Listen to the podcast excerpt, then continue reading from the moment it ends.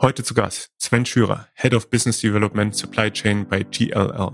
Wie wird das Warehouse of the Future aussehen und welche Rollen spielen AGVs und AMRs?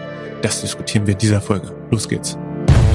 In der, in der Region haben im Transport- und Logistikfeld gibt so und so viele Mitarbeiter gesamt. So und so hoch ist die Arbeitslosigkeit. Da kannst du Leute finden oder auch nicht. Da kommt man halt schnell zum Thema. In vielen Regionen ist die Verfügbarkeit einfach nicht da. Das heißt, raten wir auch in Richtung Automatisierung zu gehen, in gewissen Teilen. Roboter in der Logistik. Dieser Podcast wird dir präsentiert von Vaku Robotics, die Expertinnen und Experten für mobile Roboter in der Logistik und Produktion. Hallo und herzlich willkommen zu einer neuen Folge von Roboter in der Logistik, das Vaku Update. Schön, dass ihr wieder eingeschaltet habt. Ich bin euer Host Viktor Spittgerber von Vaku Robotics. Heute habe ich Sven Schürer an meiner Seite. Er ist Experte für Business Development im Bereich Supply Chain. Ich freue mich auf das Gespräch mit dir. Hi Sven. Hi Viktor. Sven, wir haben uns ja damals bei Clubhouse kennengelernt und nun endlich auch die Möglichkeit, uns im Podcast direkt auszutauschen. Du bist aktuell bei der GAL, Head of Development Supply Chain im EMEA und berätst deine Kunden im Bereich der Supply Chain sowie beim Management von Industrie- und Logistikimmobilien. Wie kann man sich das genau vorstellen? Ja, lang ist her, Clubhouse. Äh, es fühlt sich eine Ewigkeit an, aber es ist gar nicht mal so lang. Ich glaube, irgendwie anderthalb Jahre oder sowas, wo wir das letzte Mal über Roboter geredet haben. Ja, also ich bin zuständig für das Business Development in Europa, EMEA, äh, für Lager- und Logistikflächen, aber auch für das Thema Supply Chain Beratung, weil wir festgestellt haben, die reine Vermietung von Logistikflächen ist nicht mehr so die, die Lösung selbst. Man muss wirklich verstehen, was die Kunden brauchen.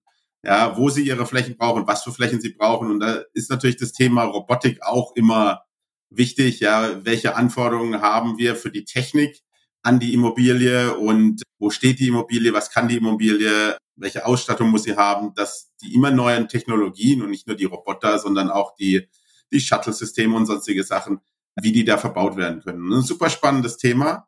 Und da bin ich jetzt seit äh, vier Jahren dabei und verantwortlich fürs Business Development in Europa, ja.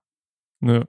Ja, ich habe noch ein paar Fragen vorbereitet, die von ChatGPT ausgespuckt wurden. Wir wollen keinen Hype-Cycle auslassen, nachdem wir das letzte Mal äh, im Clubhouse waren. Das äh, bin ich gespannt, was uns das nächste Mal erwartet. Heute auf jeden Fall noch ein paar Fragen dann mit ChatGPT. Ähm, aber das kommt dann noch. Ich habe mich gerade gefragt, äh, wo du über die Immobilien gesprochen hast. Das muss doch eigentlich ein Selbstläufer gewesen sein. Der Bedarf nach Logistikimmobilien ist doch weit größer eigentlich als das, was der Markt hergibt, oder? Ja, also der Bedarf ist riesig und wir reden ja irgendwie über eine Leerstandsquote von irgendwie ein, zwei, drei Prozent, teilweise auch fünf Prozent in Europa, ja, was ja eigentlich nichts ist. Ja, also wenn man das mit Arbeitslosigkeit vergleicht, sagt man ja, die Arbeitslosigkeit ist eigentlich null, wenn sie bei fünf Prozent offiziell angegeben wird, ja, weil ja. irgendwas ist halt in, jetzt in der Logistiksprache immer frei, ja, und sei es auch noch die, die übelste Halle. Es ändert sich jetzt so ein bisschen, weil man hat ja mitgekriegt, dass die Rezession ein bisschen eingesetzt ist, aber die Nachfrage ist immer noch riesig, weil die Leute haben oder die Unternehmen haben immer noch viel auf Lager und dann kommt diese Nearshoring-Gedanke immer noch, dass man die Sachen irgendwie näher an Europa dran haben möchte. Insofern werden die Bestände teilweise hochgefahren oder sind sehr hoch. Das macht es natürlich einfacher, ja, von der Seite her, dass die Nachfrage da ist, aber schwieriger, weil der Bestand einfach fehlt, ja. Und das ist ein bisschen kritisch dann, aber ansonsten ist es natürlich eine schöne Zeit, ja, in, ja. Der, in der Logistikimmobilienwelt, ja. Und ihr arbeitet ja konkret auch an Gedanken, an der Vision Warehouse of the Future. Das ist ja auch der Grund, warum wir jetzt hier sprechen. Genau. Weil ähm, wir jetzt kein Real Estate äh, Podcast sind, sondern uns eben insbesondere auch um Robotik kümmern. Ja. Was verfolgt ihr in, in dem Bereich? Ja, also wir führen regelmäßig so Diskussionsrunden und äh, kleine Konferenzen zu dem Thema durch, Warehouse of the Future, weil da müssen viele Sachen zusammenkommen. Ja, und wir haben immer so einen Mix aus Leuten, die sich mit der Technologie beschäftigen, die im Lager sein sollte, also Robotikhersteller oder andere Technologien, die da drin sein sollen. Wir haben Leute, die diese Hallen planen und bauen am Tisch, weil ESG ist natürlich ein Riesenthema, Sustainability, wie, wie sieht es in der Zukunft aus, wie, wie gehe ich auch mit der Energie um, die verbraucht wird. Das ist ein Riesenthema. Und dann die ganz große Frage, wird es eigentlich Dark Warehouses geben oder auch nicht in der Zukunft? Ja? Äh, und das hat natürlich einen riesen Einfluss, wenn ich ein Dark Warehouse hinbaue, dann brauche ich in der Zukunft auch keinen Parkplatz da vorne dran mehr, weil dann kommt da auch keiner mehr hin. Also das heißt, die Fläche wäre ja natürlich auch nochmal reduziert. Das muss man sehen, wie sich das Ganze entwickelt und ähm, geht natürlich damit hinein, welche Mitarbeiterqualifikationen brauche ich denn in der Zukunft von Leuten, die im Lager arbeiten sollen oder auch nicht. Werden solche Lager remote gestaltet oder nicht? Das hat natürlich einen riesen Einfluss auf die Immobilien. Deswegen müssen wir ganz nah dran sein an den Technikherstellern und den Visionären in der, in der Logistik. Und ich unterhalte mich da auch immer gern mit dem, mit dem Wolfgang Lehmacher, der früher beim äh, Forum in Davos immer tätig war, und, um zu sehen, was, was kommt denn? Und, und so spricht man halt mit unterschiedlichen Leuten, sei es Finanzierungspartner, Technologie, äh, Thought Leader und sowas, um rauszufinden, wie entwickelt sich's, ja, und was müssen wir tun, um da ganz vorne mit dabei zu sein, ja. Super spannend ja. finde ich zum Beispiel auch den Ansatz, den Prologis, äh, wahrscheinlich die größte Logistik-Immobilienhalter weltweit, ja, die gehen beispielsweise auch in die Bereitstellung von äh, Robotern für ihre Kunden rein. Also die haben nicht nur die Halle, wie die 99 Prozent aller Hallenbesitzer, sondern die vermitteln auch gleichzeitig die Technik an ihre äh, Mieter. Und dann kann man natürlich sagen, in der Zukunft, ich buche bei einem Hallenbesitzer einfach einen Durchsatz. Ja, und ich kümmere mich um gar nichts, sondern der, äh, der kümmert sich darum, dass da irgendwelche Menschen sind, die das betreiben. Die ähm, entwickeln sich auch zum Energieunternehmen, äh, weil sie auch noch äh, Solar auf dem Dach haben und das einspeisen wollen. Aber sie entwickeln sich auch zu einem, der die Technik zur Verfügung stellt. Mhm. Und das wird eine super spannende Entwicklung. Das frisst ja könnte man jetzt sagen, ein Stück weit in das Geschäft eurer Kunden ja auch rein, oder? In äh, die Logistikdienstleister. Klar. Man sieht es gerade in den, in dem Bereich äh, Shipping Lines, also Maersk und, und Co., die entwickeln sich auch momentan auch zu Kontraktlogistikern. Ja. Und ja. so haben sich natürlich auch die Hallenbesitzer Gedanken gemacht, was kann ich denn noch tun? Ich kann ja eigentlich auch, wenn ich irgendwie 500 oder 1000 Hallen weltweit habe, ja, dann kann ich auch für meine Kunden auch die Regale einkaufen. Dann kann ich einen Vertrag mit einem Jungen Heinrich, mit einem Van der Lande oder sonst wen machen und sagen, ich brauche jetzt äh, mal für 500 Hallen äh, den besten Preis für meine Kunden, die in diesen Hallen tätig werden. Und wenn ich das noch ein bisschen weiterspinne, kann man sagen, ey, eigentlich können wir ja die Halle auch so hinstellen, dass da der Durchsatz durchkommt und wir empfangen die Produkte. Und wir sind dann sozusagen auch so ein Logistikdienstleister. Und wenn ich das weiterspinne und sage, es wird ein Dark Warehouse, ja, dann brauche ich ja eigentlich in diesem Sinne nicht den typischen Logistikdienstleister, der das Personal hinstellt, sondern ich brauche eine Immobilie mit äh, gewissen Technik äh, installiert, damit ich da alles durchrouten kann.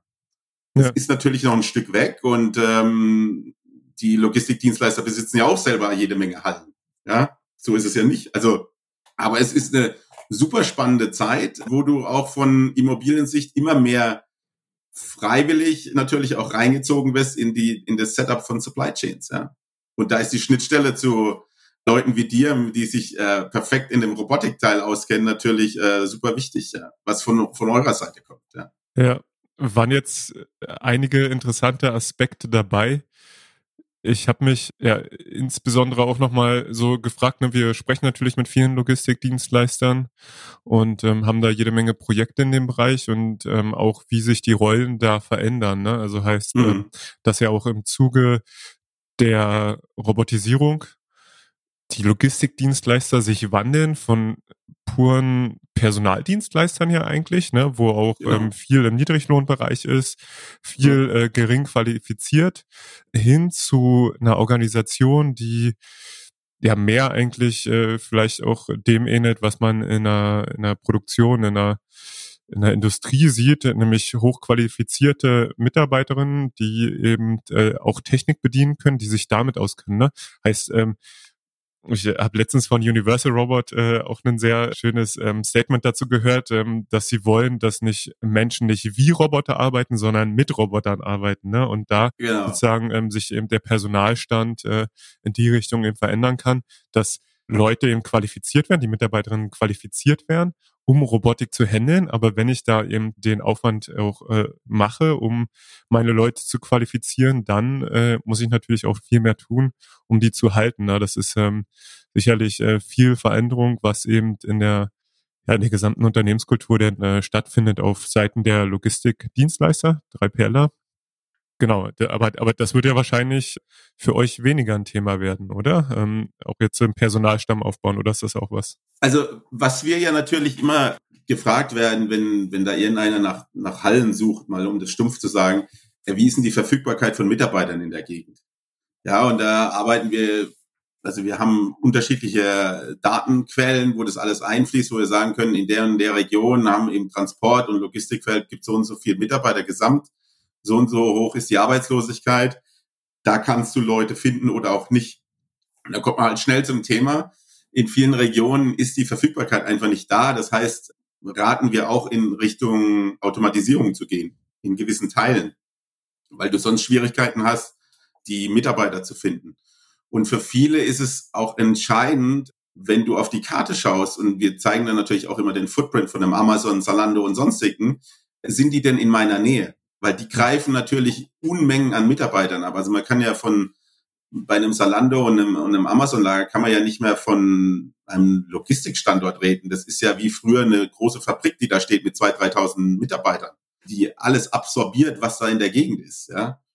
Wenn die ein bisschen den Stundenlohn erhöhen, dann hast du gleich ein Problem, wenn du nebendran bist. Du musst ja mitreagieren, musst ein bisschen mehr zahlen. Ja? Und das macht schwierig. Und die Qualifikation da hast du vollkommen recht. Das ändert sich natürlich. Und wie, wie jeder weiß, in der, in der Robotiktechnologie geht es um Skalierung. Also ich stelle mir drei kleine Roboter ins Lager, das bringt dir höchstwahrscheinlich nichts. Ja? Weil also den Aufwand, den du dafür betreibst, dass diese Dinger funktionieren, die Leute qualifizierst, dass sie damit arbeiten. Aber was die Logistikdienstleister natürlich entdeckt haben, ist, wenn wir Roboter in vielen Standorten einsetzen, dann lernen wir erstmal sehr gut und das ist relativ einfach wieder zu implementieren, weil es wieder genau dasselbe ist. Ja? Und ähm, die hatten für die manuellen Prozesse hatten sie in ihren Warehouse-Management-Systemen klare Prozesse definiert. In jedem Lager funktioniert der Vereinnahmungsprozess gleich, so wenn sie dasselbe WMS benutzen. Und dasselbe wird natürlich auch mit den Robotern sein. Ja, und äh, je mehr ich davon benutze, desto größer wird meine Menge an Mitarbeitern, die sich damit beschäftigen können. Und wenn man das Ganze noch weiterspinnt, ist, wie steuere ich denn sowas? Typisch war in der Vergangenheit, ein Logistikdienstleister steuert sein Lager aus einem Leitstand in dem Lager. So, jetzt kann man natürlich überlegen, in Corona hat das ja tatsächlich auch funktioniert. Ich kann ja auch ein Lager von woanders steuern. Also derjenige, der das WMS betreibt oder der sich um die Roboter, das Setup kümmert, ja, und die Strategien hinten dran, der muss ja nicht in dem Lager sitzen. Jetzt könnte ich mir überlegen, ich habe einen Zentralstand, wo sehr viele Leute sitzen, die sich sehr gut mit dem Thema auskennen und die diese Lager dann weltweit steuern. Wenn ein Bereich autonom läuft durch Roboter, äh, dann baue ich mir einen 24-Stunden-Service weltweit auf. Ja, dann sitzt halt einer irgendwo in Singapur, einer in Europa und der andere in Nordamerika. Und dann kann ich x Lager ohne Probleme jeweils von einem anderen Standort steuern und die arbeiten nur in ihrer Zeitzone oder ihre acht Stunden und dann habe ich 24 Stunden abgedeckt. Ja. Ja. Also es ist sehr spannend, wie sich das weiterentwickelt. Es gibt natürlich äh, globale Logistikdienstleister, die äh, schon diese Gedanken haben, aber ja, das muss man noch sagen, wir sind noch ein bisschen in Kinderschuhen, ja, aber wir reden ja hier, was passiert in der Zukunft, ja. Ja. Auf jeden Fall sehr interessant. Ne? Ähm, ich äh, war ja wie ein Pitch für VacuSense, habe ich mir gerade so gedacht, weil eben der VacuSense auch in der, in der Cloud läuft, genau aus ja. dem Gedanken heraus. Wobei wir jetzt schon erstmal sehen, dass es vorteilhaft ist, wenn die Leute, die ähm, sich damit auch auskennen, auch vor Ort sind. Ne? Logisch, ja. Am Anfang und, sicherlich, und, und, aber ja, also äh, ne, äh, wäre jetzt nochmal eine interessante Diskussion auch in die Richtung zu steuern. Eben für uns kommen wir ja stark von dem Konzept getrieben zu sagen, okay, ich habe meinen Mitarbeiterstamm vor Ort, mhm. den schule ich auf neue Technologien. Ne, äh, wir nennen das ja Robot Operator, so dass mhm. eben ähm, das Personal, was ich habe, qualifiziert wird und ähm, wir auf der anderen Seite auch die Benutzeroberflächen so einfach gestalten gestaltet sind, dass auch wirklich jede Person damit arbeiten kann und daraufhin qualifiziert werden kann, in einem, ne, weil es so intuitiv zu benutzen ist wie halt eine App. Und Cloud ermöglicht nochmal andere Sachen, ne? auch Teleoperations wird natürlich da ein interessantes ja. Thema. Dann können wir auch gleich nochmal äh, drauf äh, zu sprechen kommen. Da gibt's ja die unterschiedlichen Sachen. Du, du sagst ja selber Teleoperations. Es gibt ja jetzt diese LKW-Jungs und die Stapler-Jungs, die praktisch aus der Ferne einen Stapler beziehungsweise einen LKW fahren können. Ja, diese Teleoperator. Ja, da gibt's ja dieses Karlsruher Startup und Fanride oder sowas heißen die, glaube ich. Das sind die mit den, mit den LKWs und die Karlsruher machen das mit den Staplern. Und dasselbe kann man ja mit Robotern auch machen. Ich kann den ja auch von irgendwo dann bedienen. Ja. ja. Und deswegen finde ich das super spannend, wenn man das schon, ich brauche ja eine Roadmap, wo ich irgendwann mal hin will. Ja, und ich sage, äh, ich will meine Roboter in der Zukunft irgendwie zentral steuern. Ja, oder halt dezentral, aber in unterschiedlichen Zeitzonen, weil ich halt über x Länder und Zeitzonen meine, meine Lager verstreut habe mit derselben Technologie. Dieselbe Technologie funktioniert vielleicht äh, in dem Billiglohnland jetzt nicht unbedingt, weil da sind die Kosten zu hoch, aber ich meine, wenn ich welche habe in, in, in Singapur, welche in den USA, welche in, in Deutschland, Frankreich oder sowas, dann brauche ich das ja schon irgendwie, ja. Ähm, und wenn ich dadurch Kosten spare, dass ich das irgendwie zentralisiere, äh, die, die, die Steuerung, wäre das schon ein interessanter Ansatz, ja. Absolut. Ich finde es ja. äh, wahnsinnig spannend, auch was du sagst, ne? weil wir genau aus so einem Gedanken kommen, ähm, gemeinsam mit den Unternehmen eine Roadmap zu erarbeiten, wie wir zu den Dark Warehouses kommen. Ne? Also mhm. heißt ähm, wirklich Stück für Stück dahin gehen, weil es auch notwendig ja. ist, weil die, weil die Unternehmen keine Arbeitskräfte mehr finden. Und ähm, die Arbeitskräfte, die wir verfügbar haben, sage ich mal auch als äh, Region, muss man sinnvoll gesellschaftlich, sage ich mal, einsetzen. Ne? Und ob ja. jetzt eben wie Roboter arbeiten sollen, äh, muss, muss man wirklich ein großes Fragezeichen dran machen. Ich bin da auf jeden Fall hab da eine, eine eindeutige Meinung zu. Ne? Ähm, und, und wenn, wenn, du das noch auf die Spitze treibst, ja, also wenn du dich mal mit dem äh, Titus Kermann unterhältst, der ja, ja am ja. Überlegen ist, so, so Fonds aufzusetzen, ja, den ja. hatten wir auch mal in diesem Warehouse of the Future Talk. Das war vielleicht noch zwei, drei Schritte zu viel für die Teilnehmer damals, ja. Aber äh, wenn man sich einfach überlegt, es besitzt einer irgendwie Tausende von Robotern und ist verantwortlich für den äh, Durchsatz und damit auch für die Kosten von diesen Robotern. Also ich bin eine Firma X und ich hätte gern irgendwie, ich zahle pro Pick oder sowas, aber wenn der Roboter halt schneller fährt, dann hat der äh, Fonds, der in diese Roboter investiert hat, halt äh, die richtige Generation da reingesetzt äh, an Robotern.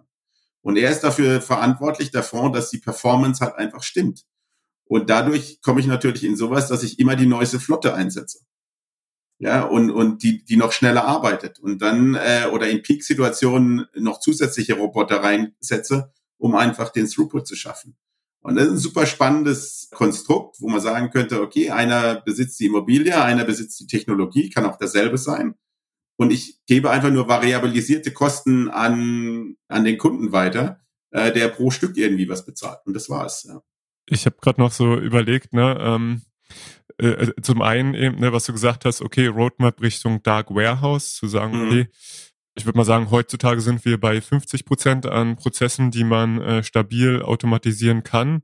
Wir sehen eine wahnsinnig schnelle Entwicklung im, im Bereich ja, Algorithmik allgemein, ähm, Robotik auch im Speziellen. Ne? Ähm, mhm. Das ist gleich die Überleitung auch zu dem Chat-Programm, was ja in aller Munde ist, was, ja. ähm, was, was ja tatsächlich sehr beeindruckend ist. Und ähm, meine Hypothese ist ja, dass eben wir ähnliche Fortschritte oder eben Durchbrüche, muss man sagen, auch sehen werden in, in physischer Robotik, heißt, dass die, dass die Fähigkeiten im Prinzip dem über, übersteigen, was jetzt ein Mensch leisten kann, heißt in Qualität, aber auch in, in Geschwindigkeit. Und mhm. dann ist ja auch ein Dark Warehouse insofern überlegen, als dass man das viel schneller fahren kann, weil viele Restriktionen aus dem kollaborativen Betrieb mit Menschen dann wegfallen. Ne? Man, man kann einfach schneller unterwegs sein ist, ist noch ein Weg. Ne? Es wird sicherlich noch ein paar Jahre dauern, aber ich bin auch total bei dir. Man muss sich da jetzt vorbereiten und ähm, schauen, wie man dahin kommt.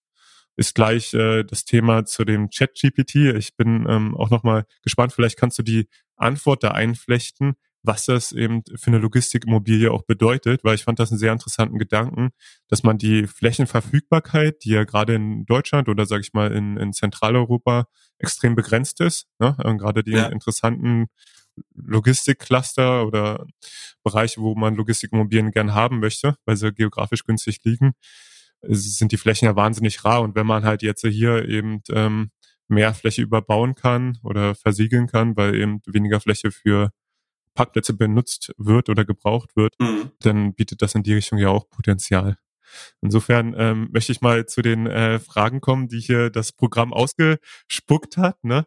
Die erste dazu ist, wie unterstützt GLL äh, Robotik zu nutzen, um Logistikprozesse zu revolutionieren und die Supply Chains zu verbessern? Wow. Wie unterstützen wir das Ganze? Zum einen unterstützen wir das Ganze, dass wir natürlich Vorgaben machen für unsere Entwickler, um ihnen zu helfen, wie sie den Logistikimmobilien in der Zukunft entwickeln sollen.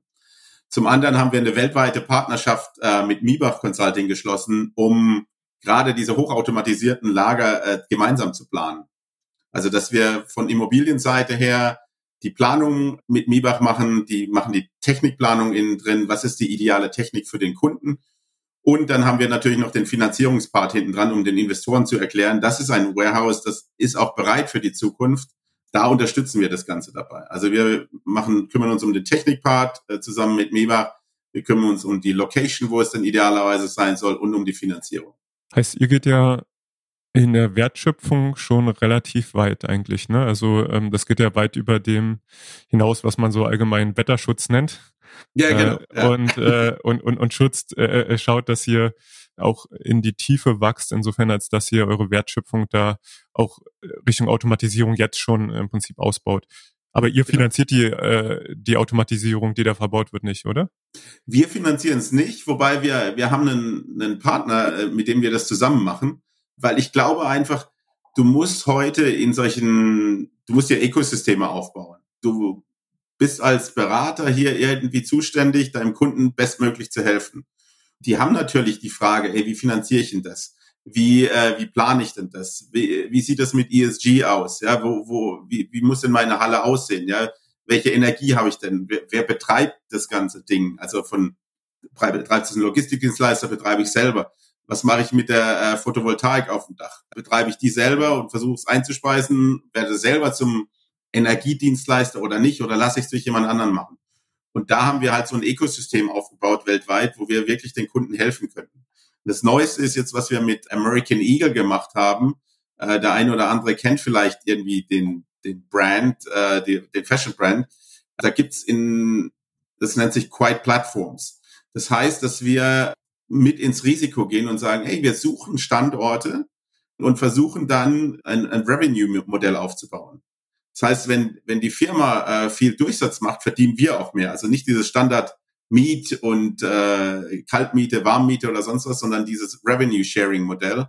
Wenn es gut läuft, verdient man mehr. Wenn es nicht so gut läuft, verdient man weniger. Das ist wie im Retail schon üblich, die, die Umsatzmiete wird jetzt nach und nach, also man muss vorsichtig wie schnell, aber nach und nach dann in die Logistik kommen. Und da haben wir halt diese Partnerschaft mit American Eagle für die Quiet Platforms geschlossen in den USA bisher.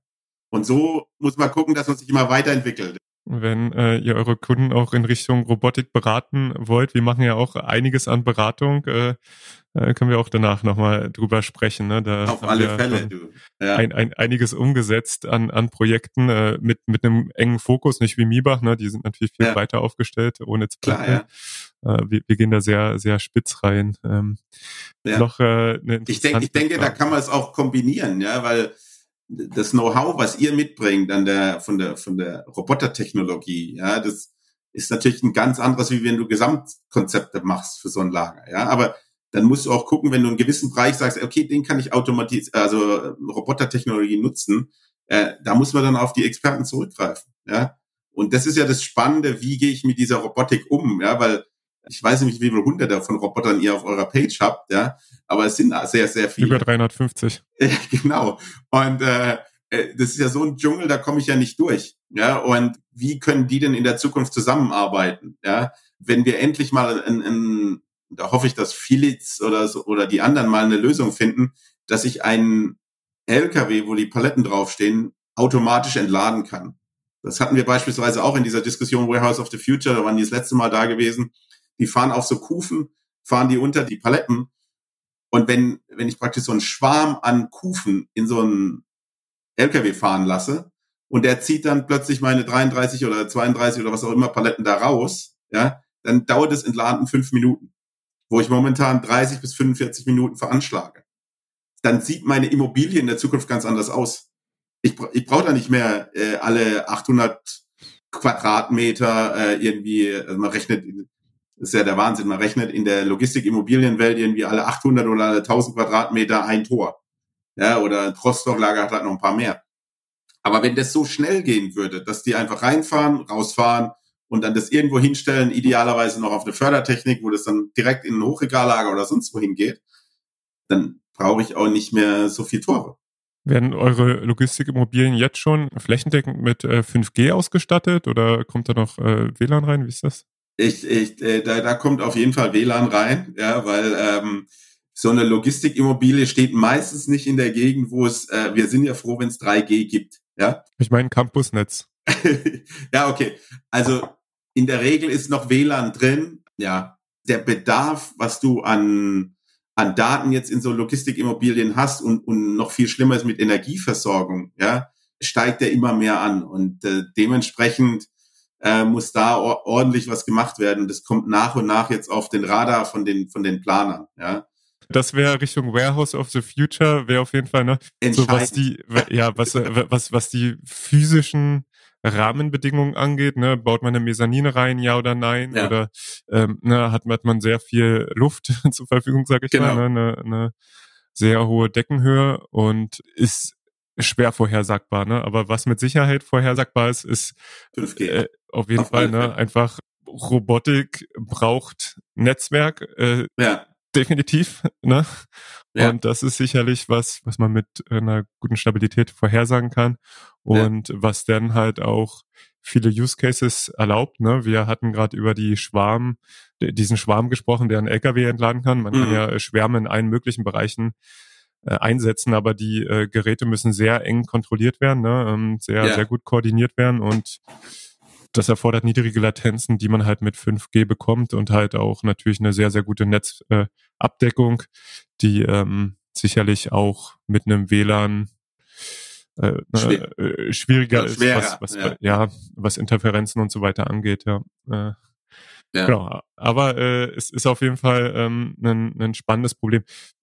Wie, wie geht ihr jetzt mit der Parkplatzsituation um? Das hatten wir ja noch gar nicht äh, besprochen. Naja, mit der Parkplatzsituation ist es halt jetzt noch so, dass du das werden noch die Standardhallen größtenteils gebaut, weil noch keiner genau weiß, wann kommen denn die Sachen. Weil du kannst jetzt noch keine Halle bauen, die du in einem Jahr in Betrieb nimmst und sagen, das wird jetzt so Dark Warehouse, weil du, äh, weil die Technologie noch nicht so weit ist. Ja. Was natürlich passieren kann, ist, dass man dann in der Zukunft äh, mal sich Gedanken macht, okay, ich habe ein, ein Warehouse jetzt, wenn ich die Parkplätze nicht mehr brauchen würde, äh, dass ich dann praktisch auf den Parkplatz erweitere. Ja. Das ist sowas, wo man dann äh, wirklich sich Gedanken machen muss, um zu sagen, okay, wie ist das denn möglich? Normalerweise baut man immer an die Seiten an und hat vorne die Tore und baut an die Seite weiter. Aber häufig ist ja, äh, oder nicht nur häufig, sondern immer ist ja der Parkplatz für den LKW und für die Mitarbeiter irgendwie ganz häufig vor den Hallen. Ja. ja. Und eigentlich müsste ich ja in die Richtung äh, dann erweitern, weil da ist ja auch der Mitarbeiterparkplatz. Und das muss ich mir halt dann wirklich genau überlegen. Oder ich baue auf den Mitarbeiterparkplatz, sondern ein weiteres Lager, was aber nicht so gut wäre, weil dann wäre es wieder auseinandergerissen. Das hängt halt häufig mit dem Schnitt von den Gelände ab und ähm, ja, so eine ideale Konstruktion gibt's da noch nicht. Ja. ja. Aber da, da muss es sich irgendwann mal hinentwickeln, dass man das im Kopf hat, ja. Und man muss auch mit den, mit den Sprinklern, ist auch immer so ein Thema, ja. Also wenn ich jetzt, du hast gerade gesagt, wenn viel Luft über so einem Roboter ist, dann fliegt der Case häufig nicht, ja, weil Density einfach nicht, nicht so hoch und ähm, dann baut man besser Mezzanin-Level ein. Äh, dann habe ich noch das Thema, wie, wie sprinkler ich denn das Ganze? Da entstehen auch immer mehr Kosten, ja, oder in der Zukunft, äh, ich meine, es gibt ja von, von Wagner beispielsweise diese Oxy-Reduct, also die praktisch die Sauerstoff runterfahre. Und da können ja die Roboter rumfahren, wie sie wollen. Und die Leute können zu zweit reingehen, wenn irgendwas ist in dem Bereich. Aber es darf halt dann kein Mitarbeiter in dem Bereich arbeiten, wo der Sauerstoff reduziert worden ist, was dem Roboter hinten und vorne nichts ausmachen würde. Und so kann man sich auch in der Zukunft überlegen, ob ich gewisse Bereiche, wie so ein Autostore, das machen die auch schon, äh, einhause, dass ich unter geringem Sauerstoff arbeite, damit überhaupt kein, kein Brand entstehen kann. Ja, das sind so Themen, die muss man sich auch überlegen, wie sieht das Ganze in der Zukunft aus? Und ich sag ja, das, das macht das Ganze spannend. Ja, also kann ich den LKW entladen im Roboter ganz schnell? brauche ich weniger Tore. Kann ich irgendwelche Flächen mit Oxy-Reduct machen oder sowas, dann ist das Material, was ich drin habe, auch noch geschützt vor Brand, ja. Und solche Themen, dann gibt's auch keine, äh, keine Kabelbrände und solche Sachen, weil einfach zu wenig Sauerstoff drin ist. Ja? Das ist ja sehr interessant, ja. Das ist ganz spannende Entwicklung da, ja. Du hattest ja jetzt schon das mit American Eagle äh, beschrieben. Hast du noch ein anderes äh, konkretes Beispiel dafür, wie ihr äh, den Unternehmen geholfen habt, äh, die Logistikherausforderungen in der aktuellen Zeit zu meistern? Ähm, was wir prinzipiell machen, ist, wir, wir, helfen natürlich viel. Jetzt beispielsweise, wir haben ja das, das Lager von Levi's in, in, in Dorsten. Das ist das neue State-of-the-Art-Lager, äh, wo wir den Standort gesucht haben, den ein Investor, der nach Nachhaltigkeitsgesichtspunkten da agiert hat. Ich werde dann auch mal den Link sharen, wo man sieht, wie das Warehouse aussieht. Das sieht nicht mehr aus wie ein, wie ein, wie ein Warehouse aus der Vergangenheit mit äh, vier Wänden und alles grau, sondern äh, da ist mit grün, die Mitarbeiterbereiche sehen viel toller aus, äh, die Technologie, die da äh, momentan drin verplant wird, ist State of the Art und nach neuesten ESG-Standards. Da haben wir äh, viel mitgeholfen und das ist natürlich super spannend. Ja, und diese Projekte kommen mehr und mehr, nicht nur im Bereich der, der Logistik, aber auch in der Produktion. Wenn ich mich irgendwo ansiedel, wie mache ich denn das eigentlich? Und dann muss ich diese ganzen Zukunftsthemen alle auf dem Schirm haben, um den Kunden zu beraten. Ja, und deswegen hat man dieses Ökosystem aus x verschiedenen Playern, um den Kunden möglichst äh, im besten Falle zu beraten zu können. Ja. ja. Ist auf jeden Fall, ähm, was du auch sagst, ne, wir äh, bieten ja mit Lots of Bots, aber mit Vaku insgesamt ähm, bauen wir das Ökosystem nicht für die gesamte Supply Chain aus, sondern ähm, für die Robotik speziell. Heißt, genau. ne, wir bringen die Dienstleister, die jetzt Service, Integrationsdienstleistungen machen, auch Planung, äh, zum einen, zum anderen die Robotiklieferanten und, und Komponentenlieferanten zusammen. Ne, das ist ja auf Lots ja. of Bots zu sehen und vernetzen das äh, softwareseitig eben über VacuSense, so dass eben alles aus einer Hand. Ne? Wir hatten ja über dieses Dark Warehouse, das ja. ist natürlich ähm, eine andere Qualität und das ist auch klar, dass das nicht von einem Hersteller kommen kann, sondern das ist im Prinzip so, wie man es jetzt auch von Systemintegratoren kennt, dass ja. unterschiedliche Technologien verknüpft werden. Und ähm, die, die Sachen sind ja sogar noch spezialisierter, als man es vielleicht heute auch kennt. Ne? Also wir hatten schon mhm. Lkw-Entladung, ist so speziell, äh, die auch die Herausforderung, die man hat, ja. ähm, dass es da eine spezielle äh, Handvoll von Unternehmen gibt, die sich nur ja. darauf konzentrieren. Ne? Und dann hat man andere Unternehmen, die sich nur darauf konzentrieren, irgendwie eine Palettierzelle zu haben. Ne? Und, mhm. ähm, und, und das ist äh, ja das Spannende, dass, dass jetzt so dieses Puzzle, ne, und, wo man so wie so ein großes ganzes Puzzle, so stelle ich mir das immer vor, ja. sag mal, okay, jetzt habe ich hier Ground-to-Ground-Transport, kann ich, ne? Dann kann ja. ich vielleicht auch äh, heben auf zehn Meter, kann ich. Und dann sage ich, okay, palettieren kann ich auch. Ah, für äh, LKW-Entladung brauche ich vielleicht noch ein bisschen kann ich noch nicht, kommt aber in den nächsten zwei Jahren oder so, ne? Und ähm, dass man dann so dieses Puzzle komplettiert. Ne? So, so stellen wir uns das eben immer vor oder so ähm, setzen wir es dann auch eben Stück für Stück äh, zusammen mit den Kunden auch um. Ne? Entwickelt ihr euch eigentlich dann zum äh, 4PL für Robotics? Oder seid ihr das schon? In dem Supply Chain Gedanken gibt es natürlich die äh, Unternehmen, die sagen, hey, ich manage eure Supply Chain. Ein Control Tower oder sonst irgendwas. Und haben dann auch Leute vor Ort und sowas. Oder es sind andere, die dann gemanagt werden. Dass ihr praktisch diejenigen seid, äh, oder gibt es das sowas schon am Markt, wo man sagt, ey, wir managen irgendwie 50 Lager, wo die Roboter rumfahren. Äh, wir haben da unsere Leute vor Ort oder auch nicht, weil ich es von Remote machen kann. Auch egal, welche Roboter da rumfahren, wir managen es, weil wir sind 4PL Robotics. Ja, sind wir nicht. Na, wir sind äh, eindeutig Softwarelieferant und ja. ähm, bieten eine Plattform für das Ökosystem an und was wir eben gesagt haben, es gibt eben unterschiedliche Dienstleister und ähm, eben dieses ja. Managen, da sehe ich auch ganz stark eben äh, klassische Systemintegratoren, äh, die mhm. in die Rolle gehen. Ähm, na, wir hatten jetzt auch eben über eure Rolle äh, geredet oder ja. eure im, im, Sinne von ähm, traditionell eher Unternehmen, die aus dem Real Estate kommen, dass die vielleicht auch dort viel mehr Verantwortung nehmen. Das ist halt das Spannende jetzt in, in dieser Branche. Na, es ist, es ist wirklich, es geht sehr schnell, es passiert sehr viel, es wird auch viel probiert, ne, was vielleicht auch teilweise nicht klappt. Aber wer macht was, ne? Und, und, und wie setzt sich dieses Ökosystem dann zusammen, ne? Ja, das ist das ist wahnsinnig spannend, ne? Es ist sozusagen auch, auch wer hat am Ende die Assets, die Robotik, die oder ne, ähm, also Robotik im Allgemeinen mal. Ja, oder irgendein Fonds. Also ja, wer, genau, ne, so, sowas, ähm, was wir eben besprochen haben, einen Fonds, irgendwelche äh, SPVs, Special Purpose Vehicles, ne, die, ja. die, die einfach ähm, jede Menge Robotik haben und gegebenenfalls da auch aus den, auf den ähm, ja, Zugewinn auf, auf äh, der algorithmischen Seite, auf der Softwareseite dann halt auch äh, finanziell profitieren, ne, dass sie sich das ja. aufnehmen, weil einfach die Technologie besser wird, ähm, mhm. ohne die Hardware zu ändern. Ne, ähm, dass dies sicherlich ähm, so halte ich für ein sehr wahrscheinliches Modell. Und dann auf der anderen Seite aber, wer betreut die? Ne? Ähm, ist es das Unternehmen selbst, was irgendwie zehn verschiedenen Robotikunternehmen hat? Ähm, äh, ist es der Kunde? Ist es ähm, eine Real Estate ja, äh, Unternehmen wie ihr, ne, ja. die, die auch ein Stück weit Erfahrung damit haben? Oder ist es eben der Systemintegrator? Ne? Und da werden sicherlich, das ist ja das Spannende, ganz neue Unternehmen entstehen. Ne? Aber mhm. äh, klar ist auch, dass wir werden jetzt keinen Personalstamm dafür aufbauen, sondern wir ähm, ja. sind eben äh, diejenigen, die die Tools zur Verfügung stellen. Ne? Also ja. heißt, ähm, ist immer so der Vergleich, ähm, wir sind nicht diejenigen, die nach dem Gold graben, sondern wir liefern die Schaufeln und die Siebe, um halt das Gold zu schürfen. Ja. Sehr, sehr gut, ja. Nee, ich finde es also super spannend, wie, wie sich das entwickelt hat. Ja, ich war damals, es war, wann waren das? Äh, muss irgendwie 2015 oder sowas gewesen sein da hat der, der, der Christoph Kuhns bei Grenzenbach, einer der ersten Roboter, die da gefahren sind, äh, mit, mit G-Com hieß es damals noch. Es wurde dann irgendwann von Swisslock gekauft und hieß danach, danach Carry Pick.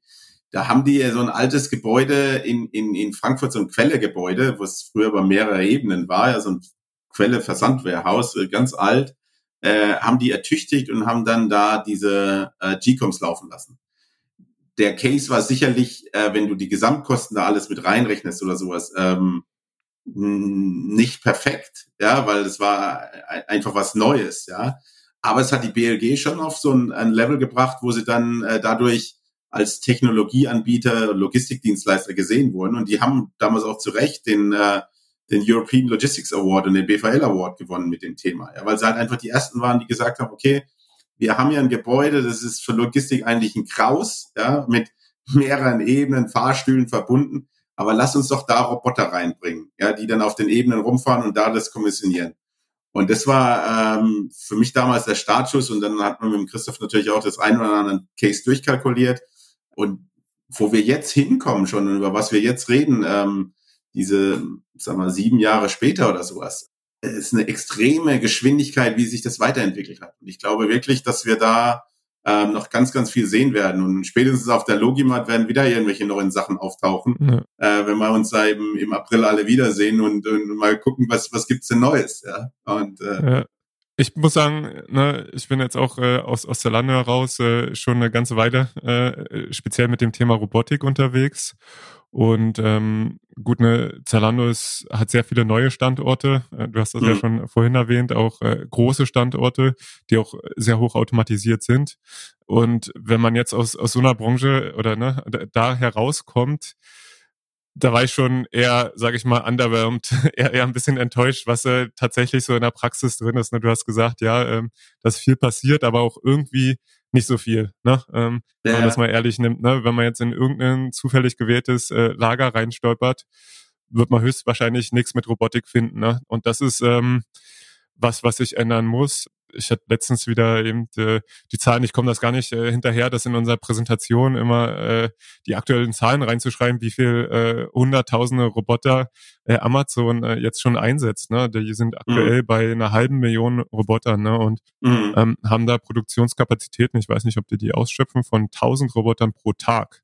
Ne? Mhm da muss sich die andere, der, der Rest der Industrie einfach ähm, deutlich schneller bewegen. Ne? Das ja. muss ich echt so sagen. Also die, das durchschnittliche Lager ist äh, wirklich noch manuell. Die, die, die Planung oftmals so Status quo. Ich mache irgendwie ein Hochregal und, und genau. mach Stapler und, äh, und mache das halt so, wie ich das die letzten 10, 20 Jahre auch schon gemacht habe. Und ähm, ja, da muss sich sicherlich viel passieren, dass nicht äh, einige Unternehmen da den Anschluss verlieren, beziehungsweise halt links und rechts überholt werden durch Player, ähm, wie ihr das jetzt seid, ne, die im Prinzip ja. ja auch den Vorteil haben, ihr könnt hier Immobilie entwickeln, ihr ja. äh, könnt da sozusagen ohne eine Vorbelastung auch, wie man das eben früher gemacht hat, frisch planen, ne? also wirklich ja. Greenfield im Sinne von was wäre denn die optimale Lösung? Oder, oder halt auch, wie du gesagt hast, aber von der anderen Seite kommen eben die, die Maersk und Co., ähm, mhm. die ja auch dicke Geldbeutel haben, um jetzt hier eben die Supply Chain auch zu revolutionieren. Ne? Und da äh, mhm. wird's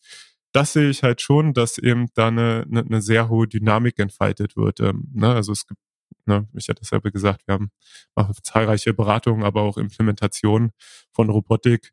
Das Thema ist angekommen. Aber es wird auch umgesetzt.